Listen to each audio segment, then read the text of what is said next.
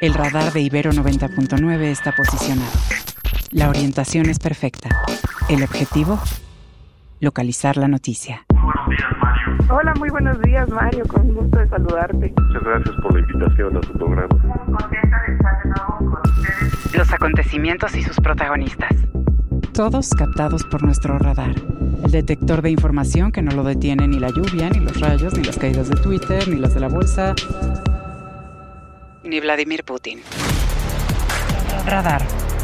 Por Ibero 90.9. Con Mario Campos. Donde la información comienza.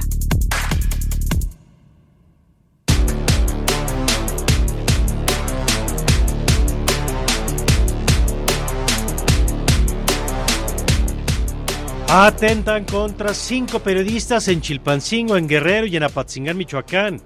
Las fiscalías de ambos estados ya investigan los hechos. Dos de los informadores se reportan como graves.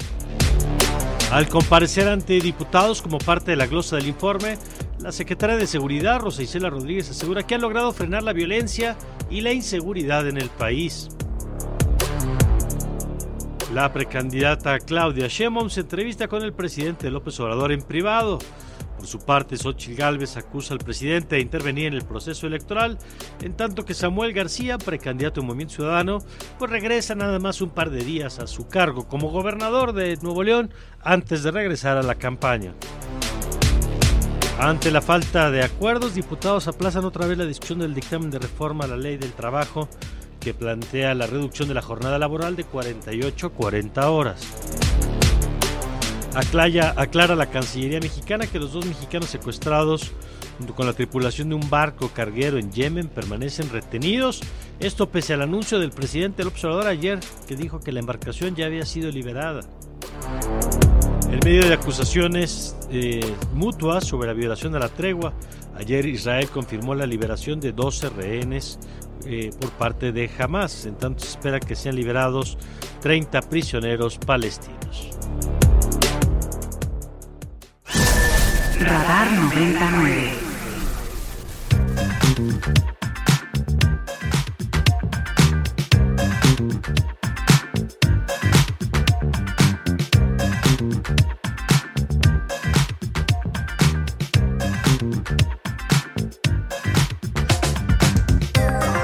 Buenos días, muy buenos días, bienvenidos a Radar 99.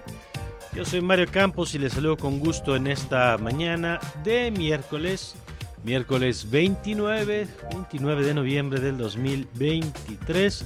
En esta mañana en la que saludo a mi querida Sofía Ballesteros. Sofía, ¿cómo estás? Buenos días. Hola, hola, buenos días. Bien, Mario, muchas gracias. Estoy emocionada de estar hoy en miércoles. En miércoles y además desde el Centro de Exploración. Y Pensamiento Crítico. Así es. Me hubiera gustado compartir micrófono con mi querido Oscar Reyes, pero sí, bueno. pero te está así huyendo, es yo creo, te está Sí, huyendo. sí, sí. No, se nos va a hacer el encuentro seguramente en unas semanas. Y también está con nosotros Lucía eh, eh, Emilia, bueno, la, la conoce usted más como Emilia, Emilia Álvarez. ¿Cómo estás, Emilia? Muy buenos días, Mario. Muy bien, sufriendo el caos de la ciudad, ahora sí. Sí, un poquito, pero ya todos atentos a la información, Emilia. eh, contentos de que nos acompañes y de que podamos llevarle a nuestros amigos del auditorio dos horas de información. Hoy vamos a tener a Agustín Basabe a propósito del equipo de Claudia Sheinbaum. Así como ayer le dedicamos un rato a platicar a Samuel García, hoy vamos a platicar del equipo de Claudia Sheinbaum. Vamos a platicar del tema de varios de los proyectos que trae el gobierno algunos que caminan y otros que no caminan. Por ejemplo, la megafarmacia, que ya se pospuso para el 2024. El tema de la. de. eh, el tema de ah, Mexicana, que tampoco se vendieron los boletos para diciembre que había hecho el presidente, ya se mandó a febrero. Eh, y el tema de la entrega de más aeropuertos a los militares. Ya eh, es el grupo que más aeropuertos tiene, no el gobierno, los militares, ¿eh? Eh, y luego los privados. Y de eso vamos a platicar hoy, eh, entre otros temas que tenemos preparados para ustedes. Por supuesto, de la violencia contra periodistas, que vamos a revisar con Leopoldo Maldonado el día de hoy. Va a estar Francisco Rivas también con el tema de la seguridad. Poncho Basilio con los equipos de las precampañas. En fin, mucho que platicarle de aquí a las 9 de la mañana. Por lo pronto, cuando son las 7 con 7, yo le invito a que nos comparta su opinión a través del 55 529 25 99 55 529 25 99 y eh, ahora sí nos ponemos en manos de Sofía y de Emilia que nos tienen las noticias. Estas son las, Estas son las noticias. Así es, el día de hoy le platicamos que este martes se registraron dos atentados contra cuatro periodistas en Chilpancingo Guerrero y en Apatzingán, Michoacán. El primer hecho se registró en la capital guerrerense, donde cuatro periodistas fueron baleados cuando regresaban de cubrir un asalto a una camioneta de transporte público. Las víctimas fueron el cronista judicial Víctor Mateo Francisco, de los medios digitales Guerrero al Instante y Ahora Guerrero, el fotógrafo Óscar Guerrero Ramírez, de primer plano, el reportero Jesús de la Cruz Nava, de Reporte Guerrero, y Héctor Camacho, de Redacción Guerrero. De acuerdo con la Fiscalía del Estado, los agresores escaparon y se reportan graves, Víctor Mateo y Jesús de la Cruz.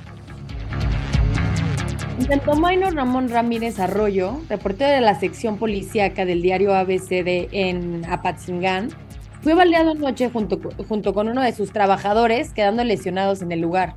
En lo que va del año, cuatro periodistas han sido asesinados en relación con su labor, según el conteo de la organización Artículo 19, siendo el estado de Guerrero la quinta entidad federativa con más ataques a periodistas y medios de comunicación con 425 agresiones documentadas desde el año 2009. Y luego de un enfrentamiento a tiros, elementos de la Secretaría de Seguridad Pública del Estado de Chihuahua detuvieron a dos líderes criminales que operaban en la región menonita del municipio de Cuauhtémoc. Se trata de Juan Carlos GT, alias el 38, jefe de seguridad del cártel de Juárez. El secretario de Seguridad Estatal Gilberto Loya dijo en conferencia de prensa que además fue detenido Alfonso GM alias El Poncho, líder de la célula de sicarios que enfrentó a los elementos de las Fuerzas Armadas para intentar liberar a su jefe detenido. En esta misma línea, ayer la secretaria de Seguridad Ciudadana, Isela Rodríguez, compareció ante la Cámara de Diputados, donde aseguró que la estrategia de seguridad del gobierno federal ha dado buenos resultados pues la violencia y la inseguridad se han logrado abatir. En casi cinco años hemos logrado revertir la espiral de violencia que se registraba en el país. El cambio de paradigma en seguridad, de ir a las causas, ha comenzado a dar resultados. La Estrategia Nacional de Seguridad es efectiva y tendrá avances duraderos a mediano y largo plazo. No decimos que todo esté solucionado, pero sí decimos estamos poniendo todo nuestro esfuerzo y que los índices delictivos están disminuyendo. Y por su parte, el presidente Andrés Manuel López Obrador envió al Senado de la República una solicitud de autorización para que 11 militares estadounidenses entren a México para brindar adiestramiento a tropas mexicanas. En el oficio se señala que los soldados estadounidenses darán el adiestramiento denominado Fortalecer las capacidades de las Fuerzas Especiales de la Secretaría de la Defensa Nacional. La mesa, directiva de la Cámara de Diputados devolvió el dictamen de reforma que el artículo 123 de la Constitución para reducir la jornada laboral de 48 a 40 horas a la Comisión de Puntos Constitucionales lo anterior se deriva del acuerdo previo entre grupos parlamentarios para modificar el proyecto original.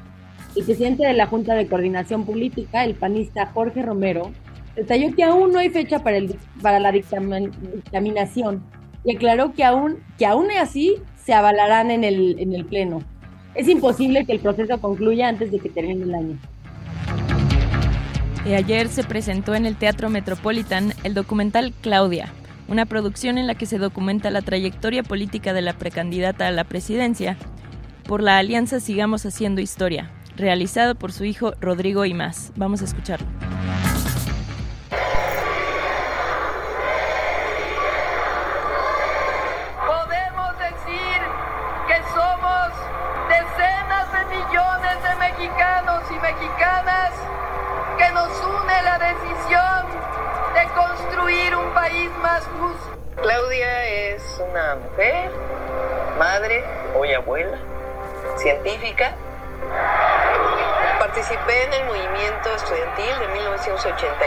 1986-87. Y nada más para estar claros, es un spotzote, digamos, que hizo su hijo, que puede estar bien hecho, ¿no? Pero es una pieza de propaganda, no es un trabajo documental eh, objetivo que tenga una pretensión, no es una es un spot, no sé cuánto dure el documental, a lo mejor vale la pena verlo porque es un autorretrato, ¿no? Es cómo te quieres presentar, cómo quieres ser percibido, así como los libros que publican las candidatas y candidatos, que hay que leerlos como eso, como piezas de propaganda en el contexto de las campañas. Pero cuéntanos, Emilia, ¿qué pasa con Samuel García, el, que es gobernador de Nuevo León? No iba a decir de medio tiempo, pero no, eso sería asumir que la mitad del día trabaja en Nuevo León y la verdad es que anda un poco más ocupado en otras cosas. Platícanos. Pues sí, justamente por esta línea, el precandidato a la presidencia por el Movimiento Ciudadano, el señor Samuel García, hizo un alto en sus actividades proselitistas para reincorporarse solo por un par de días a su cargo como gobernador en el estado de Nuevo León. En medio de la incertidumbre legal sobre quién se quedará al frente de esta responsabilidad, una vez que inicia el periodo de la licencia que solicitó el gobernador para competir la presidencia pues el Congreso deberá elegir a un interno y no será el mismo Samuel García quien lo nombre, aunque designe como encargado a su secretario de gobierno Javier Luis Navarro, según lo anunció en redes sociales. Pues ya estamos de regreso en casa en Nuevo León y en este momento voy a afirmar que reasumo funciones como gobernador constitucional. Javier a partir de ahora regresa de secretario general de gobierno y el viernes primero a las 11.59 te dejo de encargado de despacho para poderme ir a hacer campaña y ganar la presidencia de la República. Y aunque ayer el presidente López Obrador anunció que había sido liberado el barco de bandera japonesa secuestrado en Yemen y en el que existen dos mexicanos como parte de la tripulación, en un comunicado la Cancillería aclaró que a través de las embajadas de México en Arabia Saudita y en Irán se mantiene comunicación con países involucrados y con capacidad de interlocución con la milicia Houthi para rescatar a los dos connacionales y que ambas han hecho la solicitud formal a través de sus interlocutores con los captores para solicitar la liberación y repatriación de los dos nacionales mexicanos detenidos. Y en este mismo contexto, que también ayer el presidente López Obrador celebró que haya, que haya iniciado la liberación de rehenes por parte de la organización extremista Hamas, en el marco de la tregua pactada con Israel, y aseguró que continúan trabajando para rescatar a los dos mexicanos.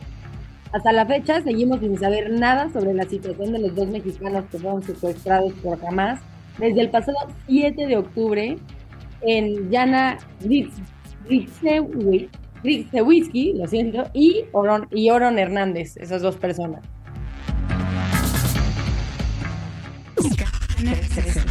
Scanner 360. Y en noticias, internacionales le platicamos que Israel anunció este martes que 10 rehenes israelíes y dos tailandeses fueron liberados por el grupo islamista Hamas y están siendo trasladados a territorio israelí. En el quinto día del acuerdo de intercambio de rehenes por presos en paralelo a un alto al fuego temporal que se extendió hasta el día de mañana. En medio de un intercambio de acusaciones mutuas entre Israel y Hamas de una serie de ataques en la franja de Gaza. Con base en el acuerdo con Hamas, está previsto que Israel proceda ahora con la liberación de un grupo de 30 prisioneros palestinos, la cual hasta este momento no ha sucedido.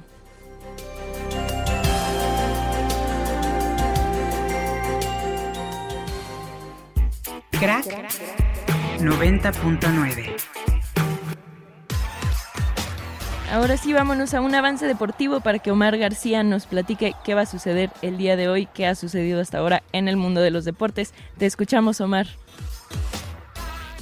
¿Qué tal amigos de Radar y de 90.9? Muy buenos días, pues vámonos con el adelanto y es que hoy arrancan los cuartos de final en el Apertura 2023 de la Liga MX masculina. Hoy en punto de las 7.06 de la noche, León estará recibiendo en eh, eh, Guanajuato a las Águilas del América en uno de los cruces más complejos para los superlíderes en la historia de los torneos cortos, mientras que terminando el Alfonso Lastras recibirá el duelo entre Atlético San Luis y Rayados de Monterrey. Mañana estaremos platicando de los resultados y también de lo que se nos vienen las otras llaves entre Tigres y Puebla, así como el Pumas Chivas. Y ya nos escuchamos en el Largos y Tendidos con el resto de la jornada.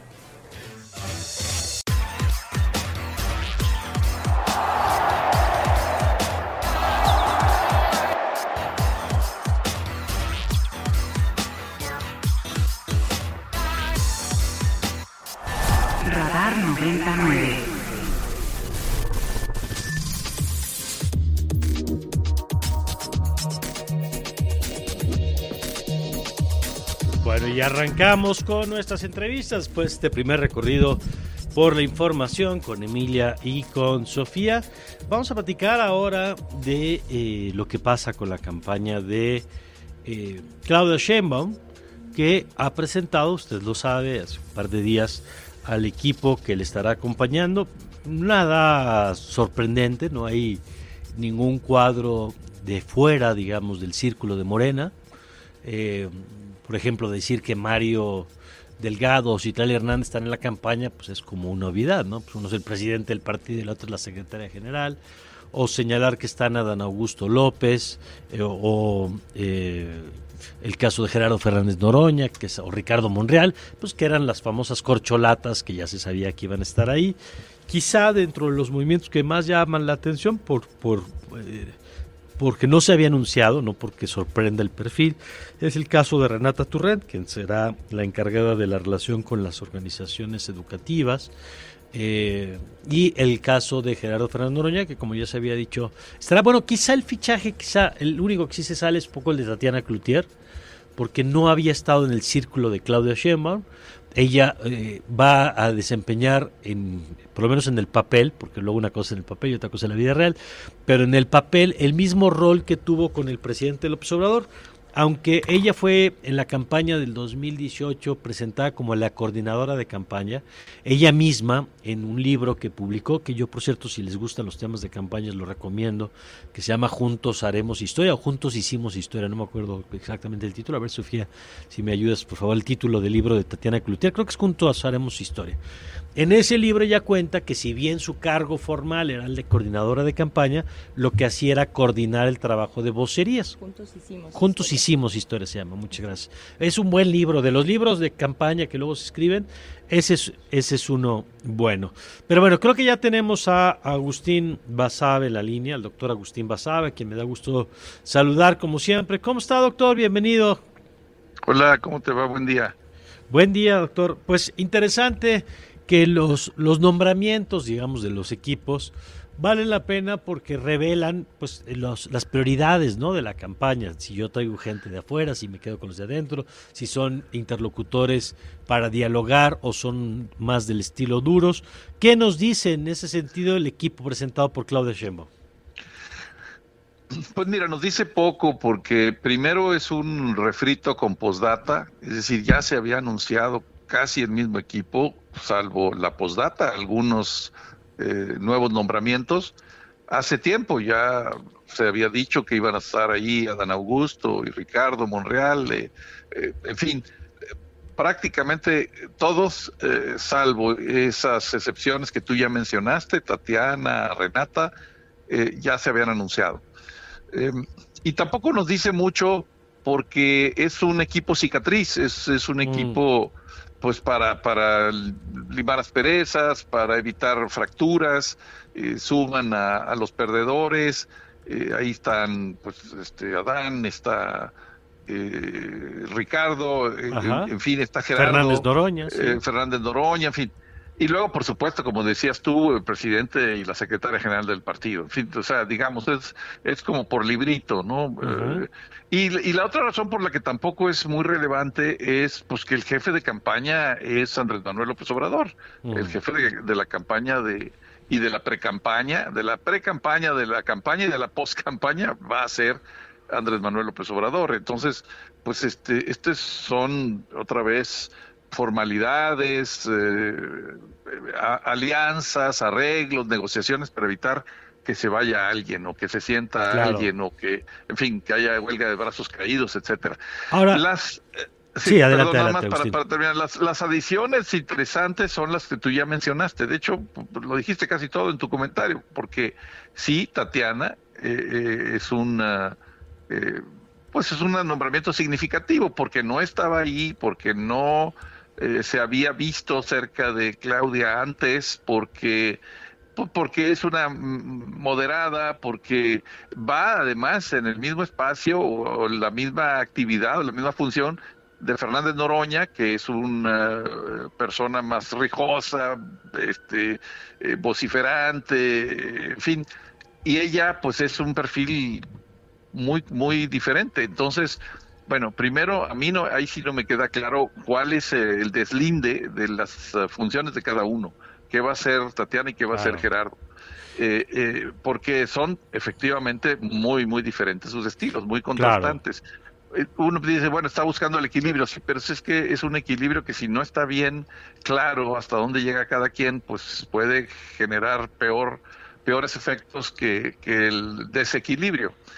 Eh, pero en fin, esa es una nota, esa es la nota, la nota es Tatiana, y, la otra es Renata Turrent, que es una, hasta donde yo he visto y, he leído, es una buena académica, es una, eh, es una persona que tiene digamos, eh, un buen nivel de, seriedad en sus trabajos, en sus análisis, y que, y que manda una señal hacia ese sector tan golpeado por el López Obradorismo, el, de la academia. Ya hasta ahí, hasta ahí llegaría mi, análisis, o sea, no... Eh, en, ese, en ese sentido, Agustín, ¿qué, eh, ¿qué dice primero este perfil? Porque creo que una de las preguntas es si la campaña de Claudio Sheinbaum tendría o tendrá un sello propio, distinto, en el que en algunos temas, como en el del acercamiento a la comunidad cultural o la comunidad académica, sea distinto a lo que ha hecho el presidente López Obrador. Eh, hay quien dice, por ejemplo, yo aquí lo he señalado, que quienes critican a Claudia Sheinbaum por ser la continuidad o incluso esto de ser el segundo piso o incluso quienes lo dicen hasta en un tono más de despectivo de que si es eh, eh, alguien que está tripulado por López Obrador yo lo que he advertido y no sé cómo lo ve Agustín es que ese tipo de señalamientos más allá de que puedan encubrir en algunos casos algo de misoginia este en realidad más que debilitarla la fortalecen porque el activo número uno de Claudia Sheinbaum y su campaña es López Obrador, ¿no? Sí, y además no creo que vayamos a saber eh, cuál, suponiendo que Claudia Sheinbaum ganara la presidencia de la República, eh, no, no, podemos saber ahora cuál sería su, su relación con eh, el para entonces expresidente López Obrador no, no lo sabremos hasta que ella eh, llegara, en caso de llegar eh, a, la presidencia y, tuviera ya la posibilidad de tomar decisiones por sí misma. Yo creo que la campaña va a estar muy acotada. Yo no, primero porque va arriba en las encuestas, no por tanto como dicen algunas, pero va arriba. Y eh, pues es, digamos de también de librito pues que el que va arriba se cuida este digamos va despacito para no tropezarse o nada de muertito dicen algunos. En fin eh, entonces uno por, ese lado y dos porque pues tampoco sería sería una torpeza contradecir o, contrapuntearse con el presidente, además un presidente tan poderoso como López Obrador. Entonces, realmente esta, esta pre-campaña y luego la campaña no nos van a mostrar creo mucho en términos de quién sería una Claudia Sheinbaum presidenta de la República. No, no nos va a decir mucho al respecto. Eh, lo vamos a saber si, es, si ella gana, pues ya cuando esté en el poder y tome sus decisiones eh, sola, digamos, ya. Ahí veremos si realmente hay un viraje o hay una diferenciación eh, sustancial con respecto a la 4T o, o a el estilo personal de gobernar de Andrés Manuel. Es interesante porque se habla mucho de Morena como una reedición de algunos rasgos del priismo de, más tradicional, en, la forma en la que el presidente tiene un peso en la vida interna, en el, peso que puede tener en candidaturas, en, eh, pero eh, tomando el símil del sistema político priista, pues lo tradicional es que una vez que se designaba al candidato, al sucesor, pues entraba una especie de, temporada de a la baja del presidente en turno para que creciera la figura del sustituto, ¿no? Y, eso le permitía ir construyendo presencia y legitimidad de cara a la, a la elección. Eh, pero parecería que aquí nos encontramos en un escenario muy distinto, ¿no? Tienes razón. Eh, sí, porque es que Andrés Manuel López Obrador es, es eh, pues es muy singular, digamos, ¿no? Yo no creo que se le pueda comparar con otro presidente, otro expresidente de México. Eh, y él no va a soltar el poder eh, ni hasta, eh, digamos de aquí a que a que entregue la, la, banda presidencial, no el bastón de mando, sino la, verdadera banda presidencial, eh, va a seguir mandando. Y, y de hecho, yo creo que sigue mandando en la campaña. Te digo que va a ser el jefe de campaña, es el jefe de pre-campaña y va a ser el jefe de campaña de Claudia Sheinbaum. Eso yo lo tengo clarísimo. Eh, y luego, bueno, ya vendrá la especulación sobre si después de que haya el cambio y suponiendo que Claudia Sheinbaum gane la presidencia de la República, si el presidente realmente, el ahora presidente, se va a ir a su rancho o a su quinta eh, en Chiapas y se, y se va a, a, alejar de la política como él dice, o si va a hacer un nuevo maximato. Eso, pues, ahí, ahí hay apuestas. Mi apuesta es que va a haber un, un intento de neomaximato. Esa es mi apuesta. O sea, así como cuando empezaban a decir hace unos tres, cuatro años que López Obrador se iba a reelegir, que iba a buscar la manera de reelegirse, cambiar la constitución, yo siempre dije que no. Siempre dije que no, cuando, aun cuando el rumor estaba muy fuerte, decían, no lo va a hacer. Bueno, ahora sí digo, sí creo que va a intentar una especie de neomaximato o por lo menos seguir influyendo. Pero, pero más que por, por uh, presencia o por su voz, o, porque ya dejó todos los instructivos. El bastón de mando, por ejemplo, ¿Sí? no funciona sin el instructivo que él dejó, y eso ya se dio mm. cuenta que Claudia. Eh, eh, eh, él de alguna manera va a dejar una la silla presidencial, la silla del águila, convertida en una silla eléctrica. Y eh, si la persona que esté ahí, y, y, eso incluye que si gana la oposición, ¿eh? y si, si es presidenta sí. de México, Xochitl Gálvez, la persona que esté ahí va a estar eh, con, pues, con las correas en las manos y en, las, en los tobillos, eh, y, y, con la posibilidad de ser electrocutada si se aleja o si contradice o si choca con la 4T, porque para eso va a estar la revocación de mandato. Entonces, eh, y ha dejado todo de alguna manera eh, atado, por eso entrega tantas cosas a las Fuerzas Armadas, por eso, o sea, él está tratando de, de, de convertirse en el, en el indispensable, Uh -huh. eh, aunque no sea, insisto, de, con su presencia clara, su voz explícita, él va a dejar eh, las cosas de tal manera que sea muy difícil desandar el camino que, que él andó en la 4T. Y, y, bueno, pues eso ya lo veremos también, es conjetura por el momento, claro. pero yo sí creo que sin necesidad de abrir la boca o tomar este, una computadora o un celular para mandar un mensaje, él va a seguir intentando mandar.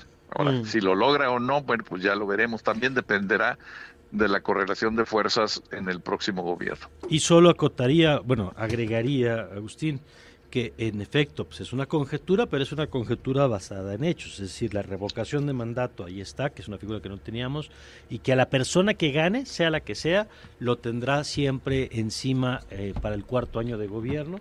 Está el tema de lo que el presidente ha planteado como la irreversibilidad, irreversibilidad de sus políticas públicas en temas como el tren o lo que advierte de eh, como militarizar como una ruta para evitar un, un, cambio de política distinta, digamos.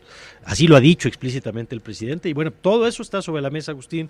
Así que, eh, pues nada más para entender por qué lo que nos está diciendo, pues tiene, tiene fundamentos en la evidencia, ¿no?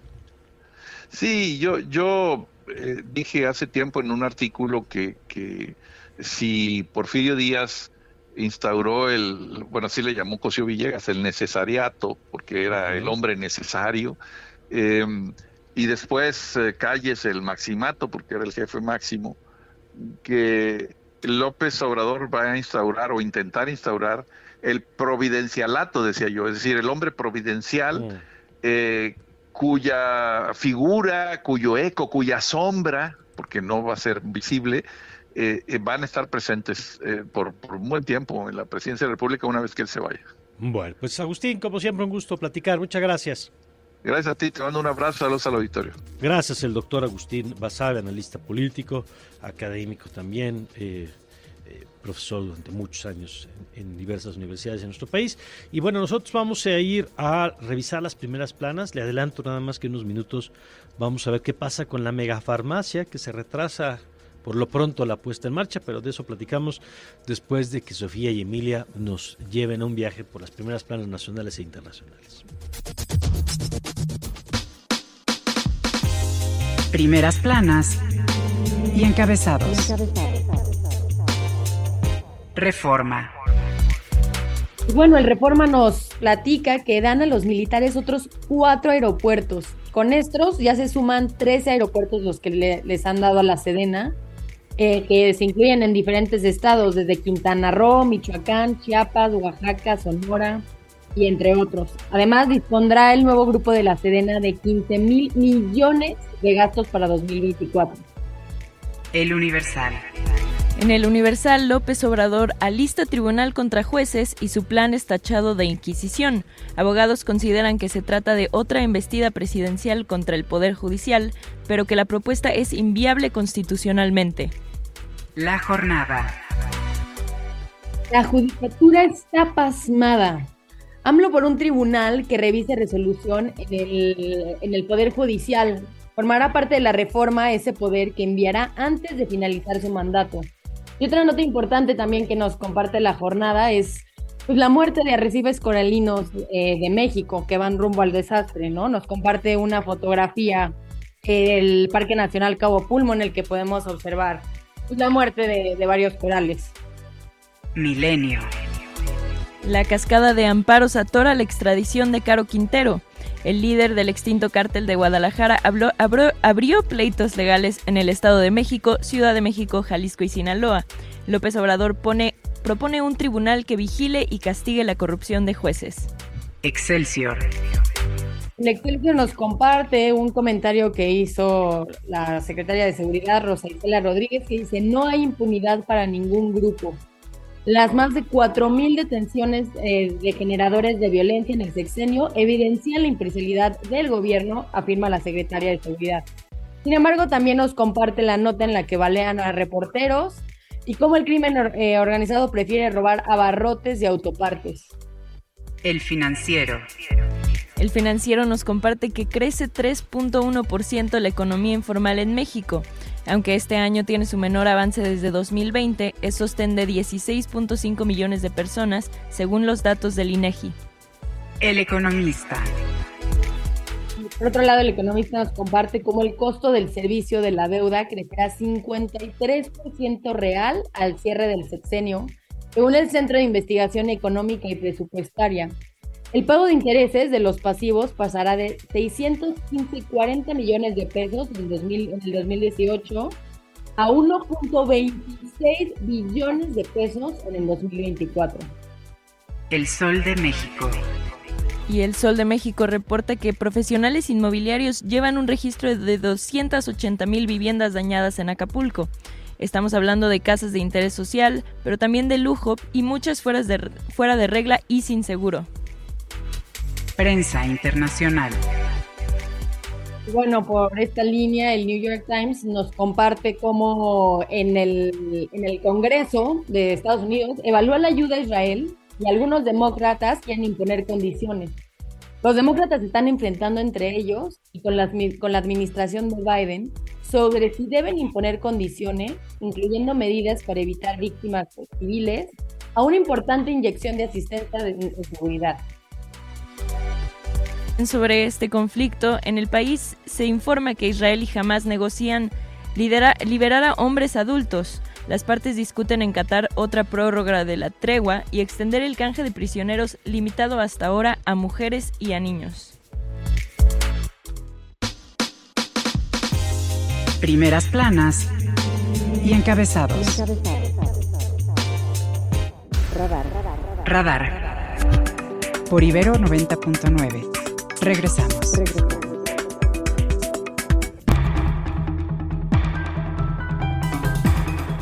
Bueno, y una de las notas del día, yo insisto en que hay cosas que en este eh, sexenio se han normalizado, que no deberían haberse normalizado.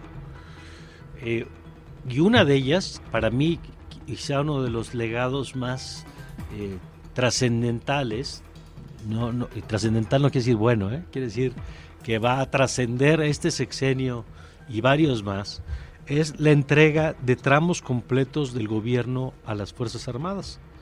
Tramos que eran de civiles, pues que históricamente este país, los puertos, las aduanas las manejaban civiles, eh, los trenes, cuando había trenes, pues manejaban empresas civiles, y, y y uno de los campos en donde ha crecido esta entrega es en el sector eh, de los aeropuertos. Bueno, hoy, si uno mira, por ejemplo, Reforma dice, dan a los militares otro aeropuertos, ya tienen el AIFA y 12 terminales, la Sedena tiene 13 aeropuertos en total, el AIFA, el de eh, San Luis Potosí, el de Chetumal en Quintana Roo, el de Tulum, ahora les dieron el de Uruapan, el de, el de Puerto Escondido en Oaxaca, el de Puebla, y esto lo encuentra uno, este, dice por ejemplo Universal, Fuerzas Aéreas controlan 17 de 62 aeropuertos, 9 son operados por el ejército, 8 por la Marina y analizan entregarle otros dos.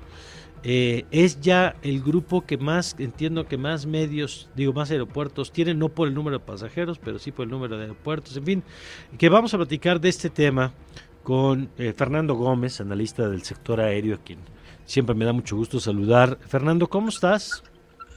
Muy bien, Mario, encantado de estar con ustedes. Oye, lo primero pues, es la, la normalidad de esto, ¿no? Es decir, tú llevas muchos años revisando estos temas y esto nunca había pasado. Corrígeme si me equivoco, por favor. Así es, nunca había pasado, siempre había sido administradas las terminales aéreas eh, por eh, mandos civiles y esta es la ocasión en la que se están otorgando asignaciones, se les llama ahora, de acuerdo a las modificaciones a la ley de aeropuertos y la ley de aviación, este, son asignaciones que se le otorgan a las fuerzas castrenses, en efecto, tanto a la Sedena como a la Secretaría de Marina. Eh, los únicos aeropuertos que sí son eh, superavitarios o que generan deberían de tener, eh, tienen suficientes ingresos, es el aeropuerto de capitalino, el de la Ciudad de México, entre poquitos otros. Casi todos los que están administrándose son deficitarios, son de alguna forma los aeropuertos que manejaba o que está manejando aún el organismo público descentralizado Aeropuertos y Servicios Auxiliares, ASA. Este organismo... también lo dirigen los militares ahora? No, no, ese no. Pero todavía, todavía, incluso la directiva es, civil, pero este, los aeropuertos que administra son eran 19 y con estos pues ya disminuye. Es decir, están eh, desincorporando de la empresa paraestatal, ASA, este, para incorporarlos a, a los mandos militares que de alguna forma pues todos dependen de del grupo aeroportuario, de la empresa Grupo Aeroportuario Ferroviario de Servicios Auxiliares Conexos Olmeca Maya Mexica. Entre ellos, pues ya hay muchos aeropuertos que están reportando como propios, como administrados, tanto su administración, la operación, la seguridad, el mantenimiento, la construcción, y eh, la conservación de los mismos aeropuertos. Esto, perdón que te interrumpa, Fernando, es importante porque hasta ahora los temas de seguridad, en los de seguridad siempre habían estado presentes las Fuerzas Armadas, ¿no? La novedad es eh, todo el conjunto de acciones adicionales que nos acabas de contar. Así es, en eh, los últimos años se les han encomendado algunas tareas a las fuerzas castrenses, entre ellos fue, por ejemplo, la construcción de la barda perimetral del aeropuerto de Texcoco, del fallido, cancelado aeropuerto de Texcoco. Eh, la supervisión o resguardo de instalaciones en el mismo aeropuerto del Felipe Ángeles. Eh, la seguridad en muchos terminales, tanto por parte de la Secretaría de Marina, como bien señalas, en algunos aeropuertos de la República, y a otros a la Sedena, pero era nada más la seguridad. Luego se les otorgó también la movilización en migración y ahora se les está dando la administración y operación de los aeropuertos que bien señalas que ahí también hay una falta de consistencia en la información que se ofrece oficialmente de sus páginas electrónicas de la de la empresa del grupo aeroportuario Olmeca Maya Mexica que señalan que son eh, por ejemplo eh, 10 aeropuertos serían 11 más el AIFA ya habían anunciado ayer, antier, oficialmente que también Tulum estaba dentro y, y Chetuma, eh, Palenque, cuando ya los habían anunciado este, anteriormente, eh, que serían Ay, que si nos... empresa. Pero, este, sí, son más ya de 12, 12, 12 aeropuertos, incluimos el AIFA, tan solo para esta empresa, Grupo Maya eh, Olmeca Maya Mexica. De acuerdo. Eh, a ver, Emilia, tú tienes una pregunta para Fernando en este sentido. Sí, en este sentido, ¿cuál, ¿cuáles podrían ser los riesgos más evidentes de que la Sedena tenga sumando pues tantos aeropuertos, ¿no? Para el próximo año. ¿Y por qué debería Mira. ser una noticia preocupante? O sea, ¿en qué deberíamos de tener la lupa ahí? Mira, por un lado, eh, pues la curva de aprendizaje, dado que los militares, no obstante que tienen experiencia en operar y administrar terminales como la de Santa Lucía, que Claro. pues, era una terminal aérea central, pues este, esa, pues no es lo mismo operar un aeropuerto militar que un aeropuerto civil. Los volúmenes de pasajeros y los volúmenes de carga, etcétera, son eh, excesivamente incomparables. Eh, obviamente el manejo bajo las reglas internacionales de la aviación en su gran mayoría, salvo dos o tres, cuatro países, por mandos civiles. Esa coordinación entre mandos civiles y mandos militares este, podría representar un problema.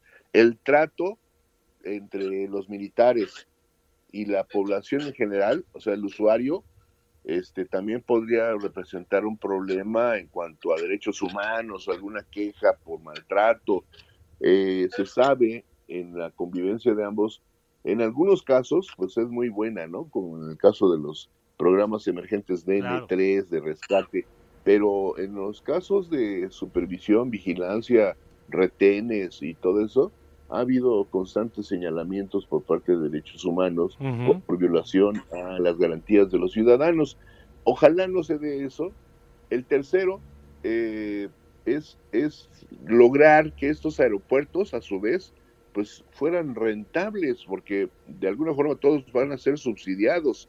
Eh, el AIFA seguirá siendo subsidiado. Eh, los aeropuertos, los otros aeropuertos no son superavitarios, es decir, no generan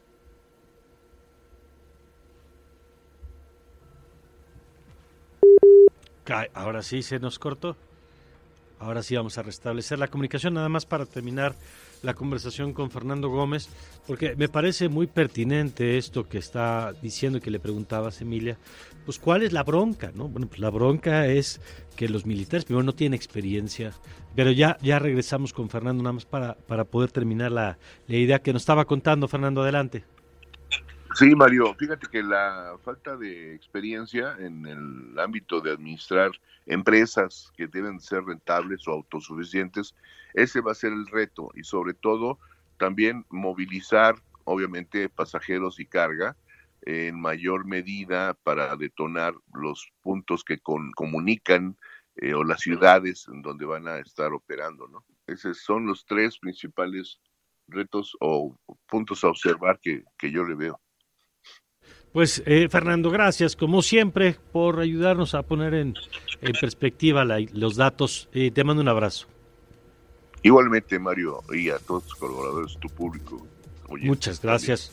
Gracias Fernando Gómez, analista independiente del sector aéreo. Y ahí está el tema, ¿no? Ahí está el tema, lo que eh, pues son datos duros, ¿no? El incremento de la asignación de recursos, porque aparte son creo que 15 mil millones. Ahorita le doy el dato, lo que trae hoy reforma, de cuánto implica que es una empresa además enorme. O sea, si fuera una empresa privada, es una empresa que tiene 13 eh, aeropuertos, tiene eh, el mismo número que OMA, por ejemplo, que opera el grupo aeroportuario que opera Acapulco, Monterrey, o que Azur, que tiene 10 aeropuertos, los que operan el aeropuerto de Cancún, de Cancún o GAP. Estamos hablando además de, eh, ahorita le doy el presupuesto, eh, bueno, nada más, por ejemplo, de la nueva terminal para, Aeromex, para Mexicana, que de eso vamos a platicar un poquito más adelante, son 800 millones de pesos nada más para el arranque y 15 mil millones de pesos para la operación de los 12 aeropuertos,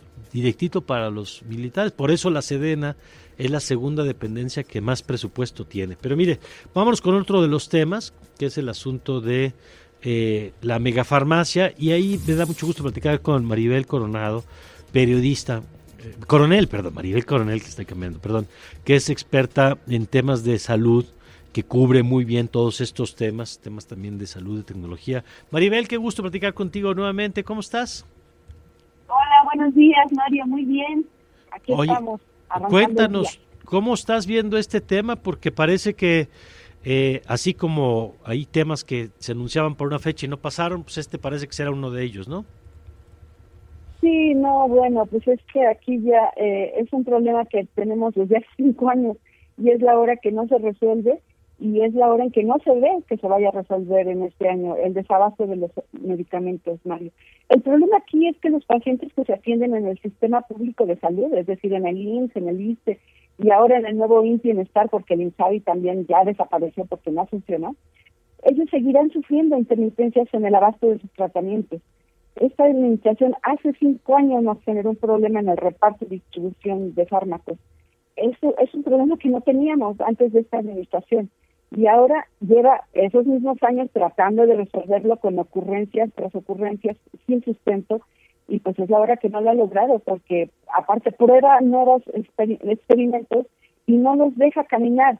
Ahí tenemos desde cuando Raquel Buenrostro empezó con una supuesta compra consolidada en el 2019 la, la quitaron del cargo en, después de un año, después un no, después intenta, han intentado de todas las maneras posibles, ahorita estamos en lo del almacén, y pues todas esas, cada una de esas ideas grandiosas nos han salido muy caras, no solo en lo económico, sino en términos de vidas y de personas afectadas que se han deteriorado por no tener su medicamento de verdad, es una tragedia que nos está sucediendo y que no, no se ve para cuándo se vaya a resolver. Maribel, desde tu perspectiva y con tu experiencia con estos temas, ¿por qué la megafarmacia, como la presenta el presidente, no es una solución a este problema? Eh, sí, en principio, Mario, no es una farmacia, es un almacén. Eh, él le puso el nombre de megafarmacia, no se sabe de dónde. Realmente es una bodega, o una, son varias bodegas que acaban de comprar. Eh, es el último intento, es su última idea grandiosa y saldrá, en, en principio, él menciona dos mil millones de pesos. La realidad es que no serán menos de cinco mil millones de pesos. Porque por un lado solo está el espacio físico, la propia bodega que están comprando y que el mismo presidente dijo costará dos mil millones de pesos. Pero para operar esa bodega o esas bodegas se requerirán no menos de 350 pesos conforme hemos hablado con eh, expertos en el área de logística y de manejo de, de este tipo de distribución este eh, al año eh, por el finalmente son el contratar y el operar una una bodega para medicamentos que requiere cadena fría que requiere áreas frías para mantener a los insumos que son muy delicados cálculos que nos hacen expertos en logística son no menos de 350 millones de pesos. Y aparte, lo que se les paga a los operadores logísticos para hacer llegar los medicamentos a las nuevas bodegas, que no son nuevas. Pero eh, eso, porque finalmente los operadores logísticos funcionan o operan una parte del traslado. Antes, en las distribuidoras especializadas, sucedía que, ellas se hacían cargo desde la licitación, pero lo más importante es que se hacían cargo desde cuando salía el medicamento de la fábrica hasta que llegaba al paciente en las farmacias de cada uno de los hospitales y centros de salud de las instituciones públicas. Eh, ahora eso no hacen, están cachitos todos, los operadores logísticos solo reparten desde que sale de la farmacia al almacén justamente y del almacén ya se hacen cargo las propias instituciones. Es otro costo que están asumiendo el INSS, el ISTE, ahora en Bienestar. El gobierno está asumiendo ese costo y ese no sabemos cuánto, cuánto es, porque pues, son discrecionales, ¿no? Es una vergüenza que debe indignarnos el que sigamos gastando a los tontos con holgura en estas ocurrencias, cuando ese dinero debería de ocuparse directamente en atender la salud de millones de mexicanos que ellos sí están sufriendo la austeridad de este gobierno, vienen sufriéndolo desde hace años. Si no hay dinero para intentar a Acapulco, y se están destinando miles de millones de pesos a un almacén que no tiene sentido, de verdad es indignante, Mario. Maribel, eh, por cierto, ahorita en la mañanera está hablando García Vilchis, Elizabeth García Vilchis sobre este tema, criticando, dice que es información falsa, que la superfarmacia no estaría lista este mismo año, pero más allá, y critica ya a Milenio y, a, y al Universal por haber señalado que el predio de la superfarmacia, como le llaman, que además eh, me encanta cómo el presidente tiene la capacidad de inventar cosas que luego repetimos los medios, como esto de la superfarmacia, que en realidad, como tú bien explicas, pues no es una no es una farmacia ni es súper, es, un, es una bodegota con el tema del, de que eso no resuelve el problema de la distribución que nos estás explicando. Desde tu perspectiva, Maribel, ¿cómo tendría que empezar a ponerse orden? Yo no sé si en esta administración o en la siguiente, para restablecer esto que explicabas, porque este modelo...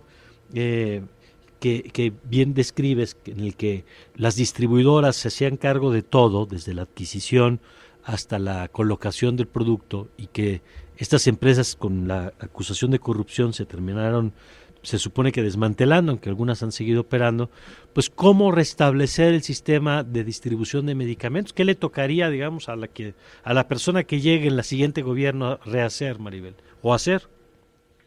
Exacto, así es.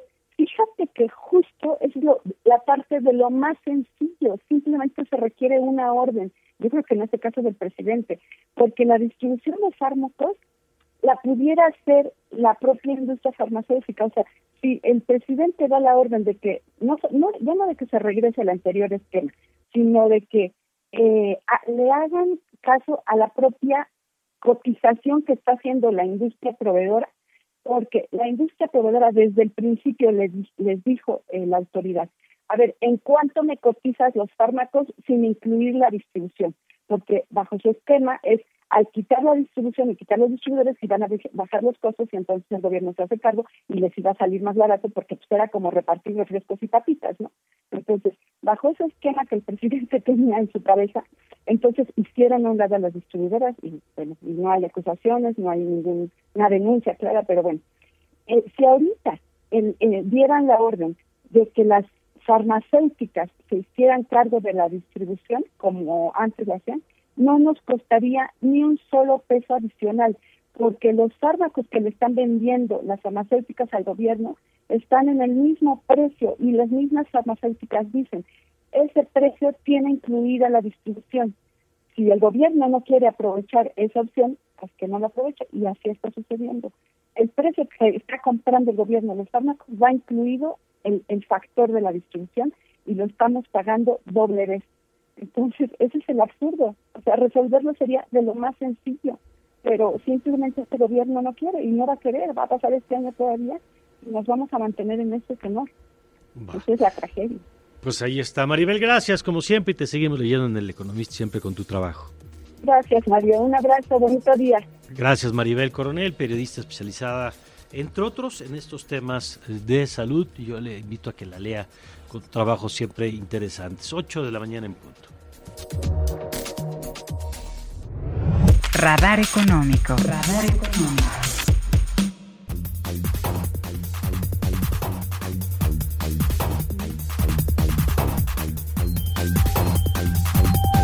Bueno, si vamos, si les parece con el radar económico, ahí lo tiene Sofía, adelante.